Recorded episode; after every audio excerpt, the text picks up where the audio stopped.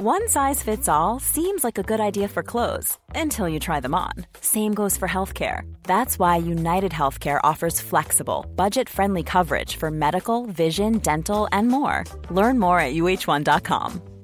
Hey, I'm Ryan Reynolds. Recently, I asked Mint Mobile's legal team if big wireless companies are allowed to raise prices due to inflation. They said yes. And then when I asked if raising prices technically violates those onerous two year contracts, they said, What the f are you talking about, you insane Hollywood ass? So to recap, we're cutting the price of Mint Unlimited from $30 a month to just $15 a month. Give it a try at mintmobile.com slash switch. $45 up front for three months plus taxes and fees. Promo rate for new customers for limited time. Unlimited more than 40 gigabytes per month. Slows. Full terms at mintmobile.com.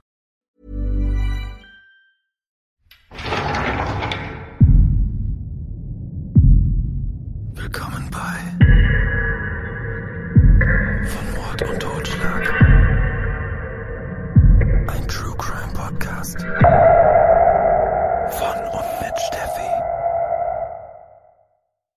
Hallo meine Lieben, schön, dass ihr auch bei der 31. Folge von Mord und Totschlag wieder mit dabei seid. Vielleicht ist euch aufgefallen, dass dies bereits die dritte Episode ist, die ich gegen das Vergessen genannt habe. In der ersten Folge ging es um den Mord an Tristan Brübach, in der zweiten um Heike Rimbach und in der heutigen Folge wird es um das Verschwinden von Bianca Blömicke gehen. Ich möchte gerne eine Reihe über ungelöste deutsche Kriminalfälle machen, die vor allem im Bereich der deutschen True Crime Podcasts noch nicht so oft besprochen wurden.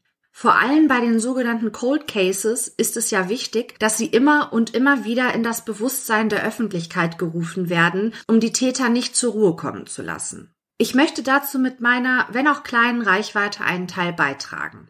Die Folgen der Reihe gegen das Vergessen werde ich in unregelmäßigen Abständen veröffentlichen, damit ihr ein bisschen ein Gleichgewicht zwischen gelösten und ungelösten Verbrechen habt. Bianca Blömicke kommt am 6. September 1980 in der Ruhrmetropole Essen zur Welt. Sie wächst ab dem sechsten Lebensjahr als Einzelkind bei ihrer Mutter Erika und später auch bei ihrem Lebensgefährten auf. Ihr leiblicher Vater kümmert sich nicht um das kleine Mädchen. Zu all ihren anderen Familienmitgliedern, Onkel, Tante, Nichte, hat Bianca aber ein enges und gutes Verhältnis. Besonders zu ihrer Mutter Erika und zu Großmutter Hedwig. Bianca ist ein richtiger Familienmensch, die gerne viel Zeit mit ihren Liebsten verbringt. Wie in jeder Familie gibt es auch hier Höhen und Tiefen, es wird gelacht, es werden Meinungsverschiedenheiten diskutiert, man stützt und liebt sich, man neckt sich, man verträgt sich. Eines aber ist immer wichtig. Auch wenn man mal nicht gleicher Meinung ist, man geht nie im Streit auseinander. Die Familie gehört zu einer der drei großen Motorradclubs in Essen. Mutter Erika ist Altenpflegerin. Zum Zeitpunkt des Verschwindens von Bianca betreibt sie eine Gaststätte in der Nähe des Fußballvereins Rot-Weiß Essen. Bianca macht eine Ausbildung zur Krankenpflegerin. An den Wochenenden hilft sie ihrer Mutter gerne in der Gaststätte mit. Es ist der Sommer des Jahres 1998, als Bianca einen jungen Mann kennenlernt. Erika findet ihn von Beginn an unsympathisch. Vor allem bemerkt sie, dass Sven sie nicht anguckt, wenn er mit ihr spricht. Er schaut auf den Boden oder an ihr vorbei. Ihr Bauchgefühl sagt ihr, dass etwas mit diesem Jungen nicht stimmt. Bianca ist ein sehr empathischer Mensch, der sich immer für Schwächere einsetzt und sich schützend vor sie stellt. Sven geht es nicht gut. Er hat viele Schwierigkeiten. Erika vermutet, dass Bianca wegen ihrer sozialen Ader Gefühle für den jungen Mann entwickelt hat. Doch ihre Tochter hat sich nun mal verliebt. Erika entscheidet sich, nicht gegen die Beziehung des jungen Paares zu schießen, sondern sich ein wenig zurückzunehmen. Sie akzeptiert Sven, aber respektieren kann sie ihn nicht. Doch für Bianca will sie nur das Beste und dem Glück ihrer Tochter möchte sie nicht im Wege stehen. Trotz aller Bedenken. Erika steht wie ein Fels hinter ihrem Kind, stützend und schützend. Das junge Paar bezieht nach wenigen Monaten Beziehung seine erste gemeinsame Wohnung. Sogar von einer Heirat ist bald die Rede. Doch die Beziehung zwischen Bianca und Sven ist alles andere als harmonisch. Immer wieder kommt es zwischen den beiden zu lautstarken Auseinandersetzungen und sogar zu Handgreiflichkeiten. Trotz der Schwangerschaft von Bianca entscheidet die junge Frau sich aufgrund der Auseinandersetzungen, eine eigene Wohnung ohne Sven anzumieten. Im Januar des Jahres 2000 kommt ihr erstes gemeinsames Kind zur Welt. Bianca ist überglücklich, Mutter zu werden. Schon früh war der Wunsch nach einem Baby in der jungen Frau gereift. Und nun ist es endlich soweit. Sie gewöhnt sich schnell an ihre neue Rolle als Mutter. Doch die Konflikte und Streitigkeiten zwischen den jungen Eltern nehmen immer weiter zu. Ein Streit ist Mutter Erika besonders in Erinnerung geblieben. Sie bekommt einen Anruf. Am anderen Ende der Leitung ist ihre Tochter Bianca. Sie sagt ihrer Mutter, sie wolle, dass Sven nun endgültig die Wohnung verlässt und geht. Doch dieser weigere sich. Erika macht sich sofort auf den Weg, um ihrer Tochter in dieser konfliktgeladenen Situation zur Seite zu stehen. Doch Erika hat Sven nichts entgegenzusetzen, als er ihr mit einem Staubsaugerrohr in den Bauch schlägt. Die zierliche Frau bricht zusammen. Bianca alarmiert sofort den Ehemann ihrer Mutter, der innerhalb kürzester Zeit ebenfalls in der Wohnung des jungen Paares eintrifft. Er setzt Sven vor die Tür. Eine andere Sprache hat er zu dem Zeitpunkt nicht verstanden, berichtet Erika später in der Sendung Vermisst Akte Spezial. Die Polizei wird nie involviert. Die Familie probiert ihre Konflikte mit Sven selbst zu lösen. Sven will die Trennung von Bianca nicht akzeptieren. Er schreibt ihr Briefe, beteuert, wie leid ihm alles täte, er wolle eine heile Familie mit ihr und dem kleinen Sohn haben. Er liebe nur sie und bittet, dass Bianca bei ihm bleiben soll. Fühlt sie sich unter Druck gesetzt? Auf jeden Fall gibt sie dem Drängen ihres Ex-Freundes nach, doch eigentlich hat sie die Hoffnung auf ein harmonisches Zusammenleben mit Sven längst aufgegeben. Zu viel ist vorgefallen. Doch eines ist ihr wichtig. Egal, was zwischen ihr und Sven vorgefallen ist, Justin, ihr Sohn, soll nicht darunter leiden. Bianca selbst hat sehr darunter gelitten, dass ihr leiblicher Vater sich nicht für sie interessierte. Das will sie Justin ersparen. Sie will alles dafür tun, dass Sven und der kleine Justin eine gute Vater-Sohn-Beziehung entwickeln. In der Nacht vom 5. August 2000, ein Samstag, auf den 6. August 2000 hilft Bianca ihrer Mutter wie so oft in der Kneipe. In dieser Nacht lernt sie einen jungen Mann kennen, mit dem sie sich auf Anhieb gut versteht. In den frühen Morgenstunden des Sonntags fragt sie ihre Mutter, ob sie mit ihrer neuen Bekanntschaft noch mitfahren könne. Eigentlich hätte sie Erika natürlich nicht fragen müssen, doch Bianca ist da sehr umsichtig. Ihre Mutter stimmt zu, bittet sie aber, Sven anzurufen, um abzuklären, ob er noch weiter auf Justin aufpasst. Gesagt, getan. Bianca ruft Sven an. Der junge Vater ist einverstanden, noch etwas auf seinen Sohn aufzupassen. Erika ruft Bianca und ihrer Bekanntschaft ein Taxi. Pass mir gut auf Bianca auf, sagt sie zu dem jungen Mann. Ich lieb dich, sind die letzten persönlichen Worte, die Mutter Erika ihrer Tochter sagt. Dann verschwinden Bianca und der junge Mann in der Nacht. Am nächsten Mittag beobachten Nachbarn, wie Sven und Bianca aus dem Auto aussteigen und den Weg entlang zur Haustür gehen. Bianca trägt ein Maxi-Cosi, in dem der kleine Justin liegt. Gegen 14.45 Uhr ruft Bianca ihre Mutter in der Kneipe an. Sie habe einen Entschluss gefasst. Sie wolle sich nun endgültig von Sven trennen. Die Trennungsphase hat sich zu diesem Zeitpunkt schon lange hingezogen, aber nun ist bei Bianca ein Punkt erreicht, an dem sie den Vater ihres Kindes definitiv nicht mehr in ihrer Wohnung haben will. Erika sagt ihrer Tochter, dass sie noch schnell ein dringendes Telefonat erledigen müsse, aber dann würde sie Bianca direkt zurückrufen und dann gemeinsam beratschlagen, was nun zu tun sei. Es ist das letzte Mal, dass Erika die Stimme ihrer Tochter hört. Als die Mutter Bianca gegen 15.30 Uhr wie versprochen zurückrufen will, geht nur Sven an Biancas Handy. Bianca sei mit Justin in die Badewanne gegangen, könne gerade nicht sprechen. Erika sagt ihm, dass sie dann später nochmal anrufen wolle. Doch egal wann Erika versucht, ihre Tochter zu erreichen, immer geht Sven ans Telefon und vertröstet sie. Einmal sei Bianca zum Bütchen gegangen, um Zigaretten zu holen. Ein anderes Mal sei sie mit Justin beschäftigt und könne jetzt nicht telefonieren. Gegen 16.30 Uhr klingelt es an der Tür bei Biancas Großmutter Hedwig, die im Nachbarhaus von Bianca wohnt. Vor ihrer Tür steht Sven mit ihrem kleinen Urenkel Justin im Maxi-Cosi. Er bittet sie, auf den Jungen aufzupassen, denn er und Bianca würden sich in Ruhe aussprechen wollen. Hedwig ist beunruhigt. Sven wirkte so nervös. Noch nie ist er ohne in Begleitung von Bianca zu sein zu ihr gekommen. Sie beschließt, zur Wohnung des jungen Paares zu gehen, um nach dem Rechten zu sehen. Doch Hedwigs Freundin, die an diesem Sonntag zu Besuch bei ihr ist, dreht davon ab. Lass das die jungen Leute erstmal unter sich klären, sagt sie. Biancas Großmutter lenkt ein. Kurze Zeit später klingelt es wieder an ihrer Wohnungstür. Bianca ist gegangen, sagt Sven. Er wolle Justin nun wieder abholen. Am frühen Abend des gleichen Tages geht Oma Hedwig hinüber in die Wohnung von Bianca. Sie möchte den beiden bei den anfallenden Hausarbeiten ein bisschen unter die Arme greifen. Während sie in der Küche einen Putzeimer mit warmem Wasser und Reinigungsmittel füllt, sitzt Sven in einem anderen Zimmer auf der Fensterbank und blickt auf die Straße. Hin und wieder ruft er, jetzt ist sie schon wieder vorbeigefahren, in so einem schwarzen Golf. Er scheint wohl zu vermuten, dass Bianca mit Bekannten unterwegs ist. Hedwig wundert sich, dass Sven ihr immer und immer wieder seine Beobachtungen zuruft. Kann doch gut sein, dass sie mit Freunden unterwegs ist. Das ist doch nicht ungewöhnlich. Noch kann Hedwig das seltsame Verhalten von Sven nicht einordnen.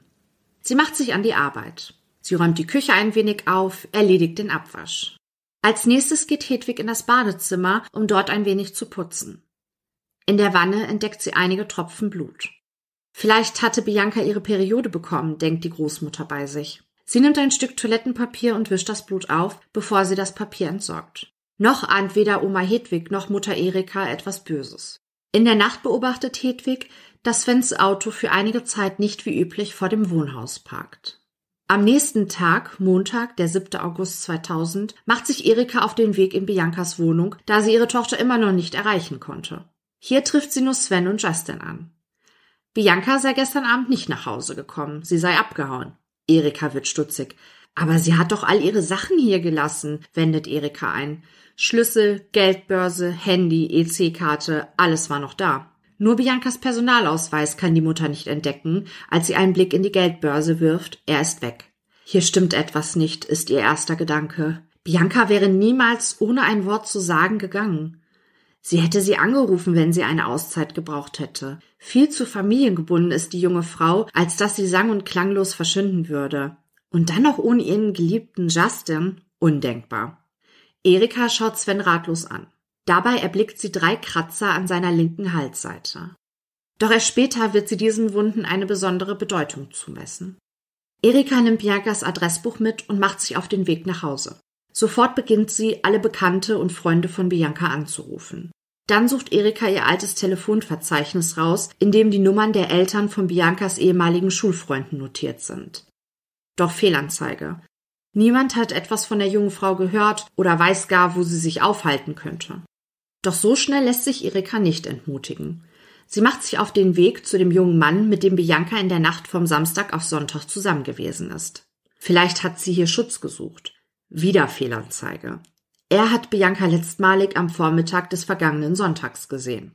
Es fehlt seit mittlerweile 24 Stunden jede Spur von Bianca, als Erika zu einem Freund fährt, der ihr die ersten schwarz-weißen Suchflyer druckt. Mithilfe der ortsansässigen Motorradclubs werden die Flyer in alle Richtungen verteilt, um viele Menschen auf das Verschwinden der jungen Frau aufmerksam zu machen. Obwohl die Bikerclubs untereinander keine großen Freunde sind, bieten sie sofort ihre Unterstützung an. Mit Tränen erstickter Stimme erzählt Erika, sie sagten, hier geht es um ein Kind und das machen wir zusammen. Erika nimmt das Angebot von der großen Suchaktion gerne an. Irgendwo muss Bianca doch auftauchen. Zitat, Bianca ist nie weggelaufen. Ich hätte sofort die Polizei einschalten müssen, aber ich habe auch gedacht, auch wenn wir ein gutes Verhältnis haben, aber auch ich kann nicht in den Kopf meiner Tochter gucken. Vielleicht ist sie ja doch nur bei einer Freundin, dachte ich. Ein klassischer Rückschaufehler, den vielen Menschen immer wieder unterliegen und auch ich ertappe mich wirklich oft genug dabei. Der Begriff stammt aus der Kognitionspsychologie und bezeichnet eine kognitive Verzerrung, also die meist unbewusst, ich zitiere, fehlerhafte Neigung beim Erinnern, Wahrnehmen, Denken und Urteilen. Beim Rückschaufehler neigt man dazu, nachdem ein Ereignis eingetreten ist, die Vorhersehbarkeit dieses Ereignisses deutlich zu überschätzen. Bei Wikipedia wird das Phänomen gut und verständlich beschrieben. Ich lese euch das mal ganz kurz vor. Der Effekt führt dazu, dass Menschen nach einem in Klammern wichtigen Ereignis nicht mehr in der Lage sind, die Umstände und Gründe, die zum Ereignis führten, so zu beurteilen, wie sie es vor dem Bekanntwerden des Ereignisses getan hätten oder haben. Sie überschätzen im Rückblick vielmehr systematisch die Möglichkeit, dass man das Ereignis hätte voraussehen können. Eine gängige Erklärung dafür ist, dass die Kenntnis des Ereignisses die Deutung und Wertung aller damit zusammenhängenden Sachverhalte verändert und somit das gesamte kognitive, in Anführungsstrichen, Koordinatensystem in Richtung auf sein Eintreten verschiebt. Und jetzt ein sehr eindrückliches Beispiel. Ein Jugendamt hatte eine in Anführungsstrichen auffällige Familie seit Jahren unter Beobachtung. Alle Fachregeln und Dienstvorschriften wurden genau befolgt. Formal wurde nichts versäumt. Nun wird bekannt, dass die Familie ein Kind hat qualvoll verhungern lassen. Sofort kommt im Rahmen der öffentlichen Empörung die Frage auf, wie eine derartige Tat trotz der Beobachtung durch das Amt möglich war. Genau hier unterliegen nicht nur Laien, sondern auch Fachleute des jeweiligen Bereiches dem Rückschaufehler, indem sie vorher vorhandene Informationen unter dem Einfluss des Ereignisses neu betrachten und dabei zu einer Überschätzung der Vorhersagbarkeit des Ereignisses kommen. Besonders bei der Zuweisung von Schuld und Verantwortung in vielen gesellschaftlichen, aber auch in privaten Bereichen spielt der Rückschaufehler eine Rolle. So konnte beispielsweise gezeigt werden, dass Menschen einer Person, die vergewaltigt wurde, im Nachhinein vorwarfen, selbst mit ihrem Verhalten dazu beigetragen zu haben. Wichtig dabei ist auch die Erkenntnis, dass Sachexpertise diesen Einfluss nicht ausgleichen kann. Das ist das, was Wikipedia zum Thema Rückschaufehler zu sagen hat. Ryan Reynolds here from Mint Mobile. With the price of just about everything going up during inflation, we thought we'd bring our prices down. So to help us, we brought in a reverse auctioneer, which is apparently a thing. Mint Mobile unlimited premium wireless. Have to get 30, 30, bit to get 30, bit to get 20, 20, 20, bit to get 20, 20, bit to get 15, 15, 15, 15 just 15 bucks a month. So, Give it a try at mintmobile.com slash switch. $45 upfront for three months plus taxes and fees. Promo rate for new customers for limited time. Unlimited more than 40 gigabytes per month. Slows. Full terms at mintmobile.com. Gut, machen wir weiter mit unserem Fall. Vier Tage nach dem Verschwinden von Bianca, es ist der 10. August 2000, macht Erika sich auf den Weg in das Polizeipräsidium Essen, um ihre Tochter als vermisst zu melden. Sie müssen mir helfen, meine Tochter ist verschwunden. Irgendetwas stimmt nicht. Doch die Beamtin grinst Erika nur an. Ihre Tochter ist 19 Jahre alt. Das kommt schon mal vor, dass man in dem Alter für ein paar Tage verschwindet. Erika aber lässt nicht locker, bis die Polizistin endlich eine Vermisstenanzeige aufnimmt. Die Theorie der Polizei. Bianca ist davongelaufen und hat Freund und Kind zurückgelassen. Dennoch fahren zwei Polizisten zu Biancas Wohnung und schauen sich um. Vielleicht entdecken sie ja einen Hinweis auf den Verbleib der jungen Frau. Seit Bianca verschwunden ist, sucht Erika jeden Tag nach ihr. Die Gaststätte schließt sie, um sich voll und ganz auf ihre Aufgabe, ihre Tochter zu finden und sich um ihren Enkel zu kümmern, konzentrieren kann. Bis zum Oktober 2000 lebt Justin bei ihr, dann entscheidet das Jugendamt, dass der Junge bei seinem Vater leben soll. Letztlich schafft Sven es aber nicht, sich kindgerecht um Justin zu kümmern. Er kommt in eine Pflegefamilie. Mitte September 2000, Bianca ist mittlerweile seit über fünf Wochen spurlos verschwunden, wendet Erika sich ans Fernsehen, um einer breiten Öffentlichkeit mitzuteilen, dass sie nach ihrer Tochter sucht. Ich zitiere, das Schlimme ist eben diese Ungewissheit. Lebt sie oder lebt sie nicht mehr? Wenn jetzt jemand kommen würde und sagen würde, sie lebt nicht mehr, das wäre auch schwer, aber dann wäre diese Ungewissheit weg, erzählt sie in einem Pro-7-Beitrag. Auch Sven kommt hier zu Wort. Er ist die letzte bekannte Person, die Bianca lebend gesehen hat. Ich zitiere Ich habe sie dann überall versucht zu erreichen, aber nirgendwo war sie mehr. Keiner hat sie mehr gesehen, nirgendwo, keiner mehr. Und seitdem sind wir jetzt auf der Suche nach Bianca, erzählt Sven. Und er appelliert, ich zitiere, Hey Bianca, wenn du mich jetzt hörst, komm bitte wieder zurück, der Kleine braucht dich. Erikas Psyche leidet massiv unter der Situation. Die ohnehin zierliche Frau magert auf 39 Kilo ab, hat kaum noch Kraft. Doch für ihre Tochter rafft sie sich jeden Tag auf. Jeden Tag geht ihre Suche weiter. Die Essener Polizei geht mittlerweile nicht mehr davon aus, dass Bianca weggelaufen sein könnte. Ich zitiere, es ist ungewöhnlich, dass jemand, der verschwindet, aus freiwilligen Stücken dieses Abtauchen nicht vorbereitet. Vorbereitet heißt, er nimmt seine Papiere mit, er nimmt Geld mit, er nimmt sonstige persönliche Gegenstände mit, die man braucht. Dies war in dem Fall auch nicht gegeben. Die Bianca hat alles zurückgelassen. Sie ist so, wie sie war, plötzlich verschwunden. Das ist schon außergewöhnlich. Bianca ist jetzt seit sechs Wochen verschwunden, als Oma Hedwig am 20. September 2000 eine Nachbarin von Bianca trifft. Diese erzählt ihr, was sie am Nachmittag des 6. Augusts, am Tag von Biancas Verschwinden, gehört hat. Hedwig gibt diese brisante Information direkt an Erika weiter, die wiederum sofort die Polizei informiert. Die Nachbarin wird vernommen und gibt zu Protokoll, ich zitiere, ich hörte einen Knall. Dann rief Bianca, bitte, bitte nicht, nein. Sie rief insgesamt dreimal. Noch nie habe sie einen Menschen so um sein Leben flehen hören. Warum sie nicht die Polizei alarmierte oder Erika anrief, deren Nummer sie hatte, bleibt menschlich gesehen ein Rätsel. Erika ist sich nach der Aussage der Frau sicher, dass Bianca etwas Schlimmes passiert sein muss. Etwas, an das sie nicht denken möchte. Aber das wird jetzt für Erika bittere Realität. Noch ahnt sie nicht, dass sie auch nach zwei Jahrzehnten nicht aus diesem Albtraum aufgewacht sein wird.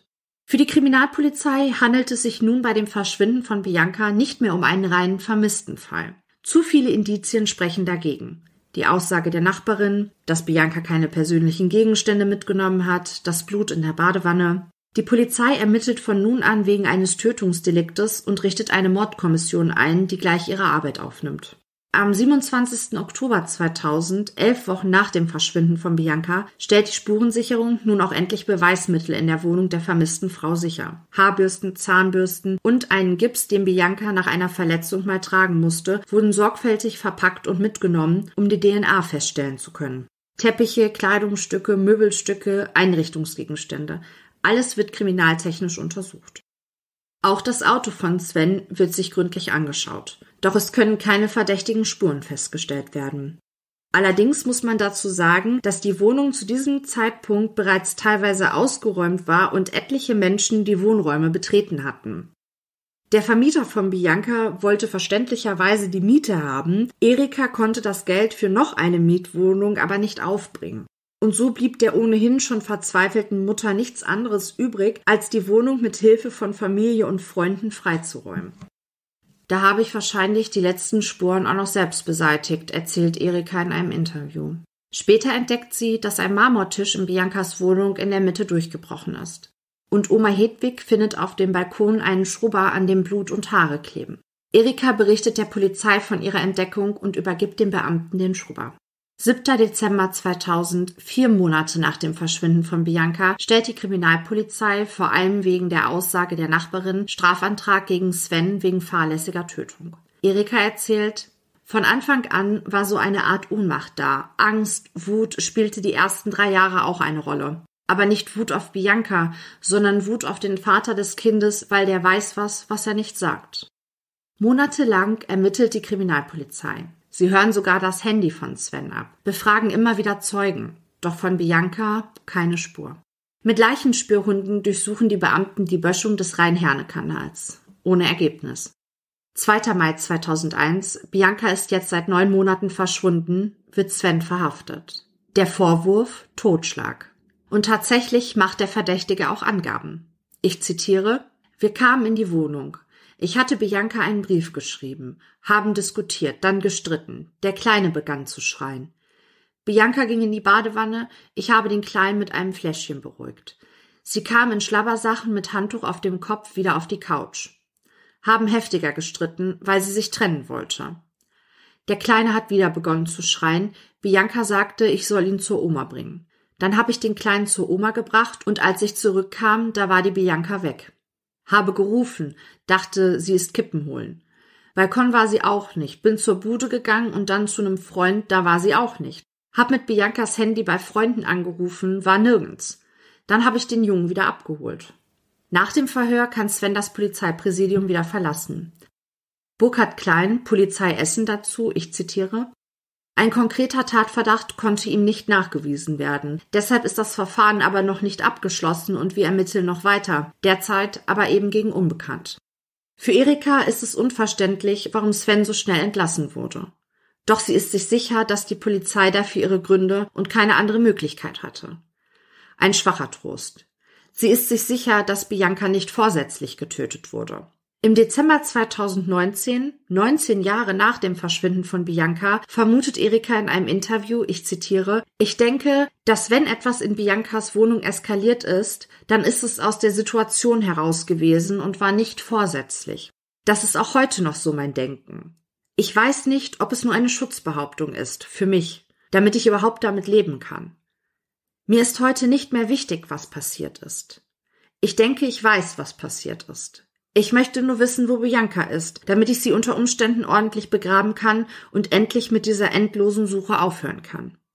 Und wir zur Ruhe kommen können und anfangen können zu trauern, weil auch das wurde uns genommen. Wir können nicht trauern, weil wir keinen Leichnam haben. Ihre Kneipe konnte Erika nie wieder aufmachen. Ihr Leben wird von der Suche nach Bianca bestimmt. Einer Suche, die alle Ersparnisse aufgefressen hat, die einem normalen Alltag mit Arbeit und Partner nicht zulässt. Doch die Hoffnung, Bianca irgendwann zu finden, hat Erika noch nicht aufgegeben. Heute lebt sie nur wenige Meter von dem Haus entfernt, aus dem Bianca vor 21 Jahren spurlos verschwunden ist. So hat sie das Gefühl, ihrer Tochter nah sein zu können. Von ihrem Balkon aus kann Erika die ehemalige Wohnung von Bianca sehen. Anfang März diesen Jahres ist auf dem Presseportal der Polizei Essen auszugsweise Folgendes zu lesen. Im Jahr 2017 richtete das LKA NRW eine Cold Case Datenbank ein, in der seitdem ungeklärte Tötungsdelikte und Vermisstenfälle mit dem Verdacht eines Tötungsdeliktes der letzten Jahrzehnte digital eingepflegt werden.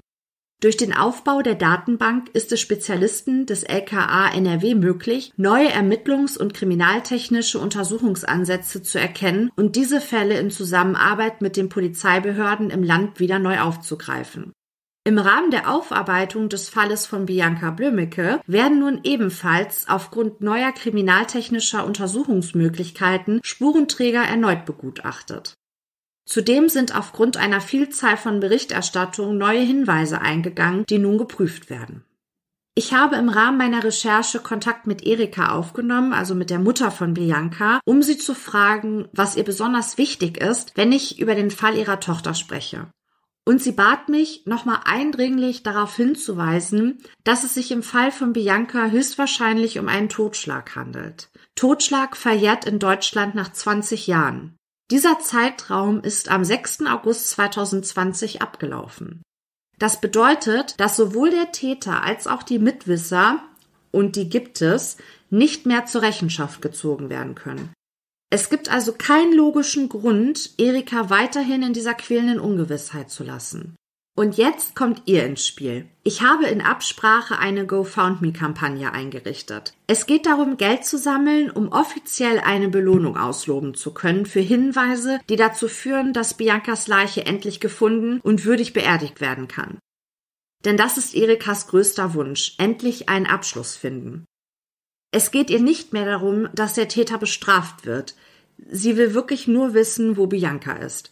Und ich glaube, dass jetzt, wo wieder Bewegung in diesen Cold Case kommt, der richtige und beste Zeitpunkt ist, die Mitwisser dazu zu bringen, ihr Schweigen zu brechen. Auch wenn das bedeutet, dass wir uns die Wahrheit, so bitter das auch ist, erkaufen müssen. Wir als True Crime Junkies haben jetzt die Gelegenheit, uns nicht nur, ich formuliere es jetzt mal sehr drastisch, von dem Leid anderer Leute unterhalten zu lassen, sondern wirklich aktiv etwas zu tun. Ich habe euch in der Beschreibung der Folge auf Facebook und Instagram bei von Mord und Totschlag die GoFoundMe-Kampagne verlinkt und ich würde euch wirklich bitten, euch die Kampagne anzuschauen und wenn ihr sie unterstützenswert findet, vielleicht zu spenden. Hier aber auch auf Instagram und Facebook werde ich euch auch über alle Neuigkeiten auf dem Laufenden halten. Ich weiß, dass viele von uns im Moment wirtschaftlich schwere Zeiten durchmachen und nicht jeder spenden kann. Deshalb würde ich euch bitten, die Spendenaktion mit eurer Familie, Bekannten, Freunden und so weiter zu teilen, damit wir möglichst viele Menschen mit unserem Anliegen erreichen können. An dieser Stelle möchte ich mich auch nochmal ganz herzlich an einige Privatpersonen, die anonym bleiben möchten, bedanken, die in Kooperation mit dem Verein Vermisster Kinder Deutschland schon eine Belohnung von 2500 Euro ausgesprochen haben, wenn ein Hinweis eingeht, der zur Auffindung der sterblichen Überreste von Bianca führt. Das ist ein kleiner Lichtblick, denn ich denke, dass uns die Wahrheit wenigstens das Doppelte kosten wird. Ich danke jedem von euch wirklich von ganzem Herzen, der sich die Aktion mal anschaut. Bianca, gemeinsam bringen wir dich nach Hause zurück.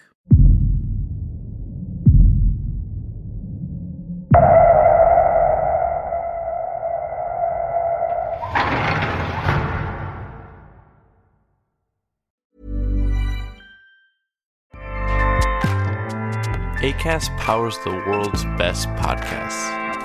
Here's a show that we recommend. Hi, I'm Jesse Cruikshank. Jesse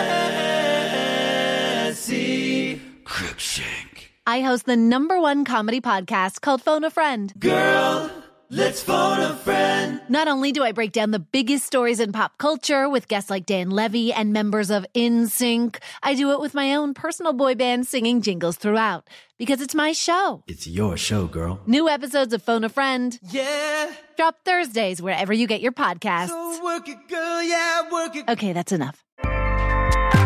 ACAST helps creators launch, grow, and monetize their podcasts everywhere.